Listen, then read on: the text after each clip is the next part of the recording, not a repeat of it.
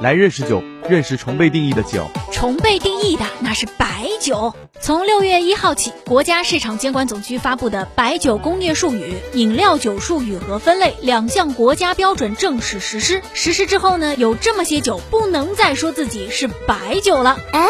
这次新修订的两部国标对白酒的定义是：以两谷为主要原料，以大曲、小曲、麸曲、酶制剂及酵母等为糖化发酵剂，经蒸煮、糖化、发酵、蒸馏、陈酿、勾调而成的蒸馏酒。这其中啊，最关键的一点就是明确了白酒必须以两谷为主要原料。这两谷也是有定义的，是指谷物和豆类的原粮和成品粮。谷物呢，包括稻谷、小麦、玉米、高粱、大麦、青稞等等。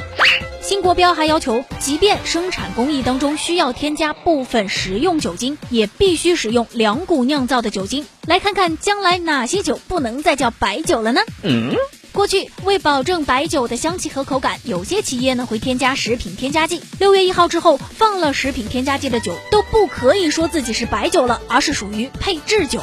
消费者要如何区分呢？看看标签就知道啦。新国标实施后，生产上市的白酒，只要瓶身或者包装上标明了“白酒”二字，就是两股酿造无添加的白酒。配料表上明确标有食用香料的，按照新标准，都将被划为调香白酒，不能再称为白酒了。哦，呃，具体到哪些品牌的哪些酒嘛，我就不太懂了，等着大家来告诉我吧。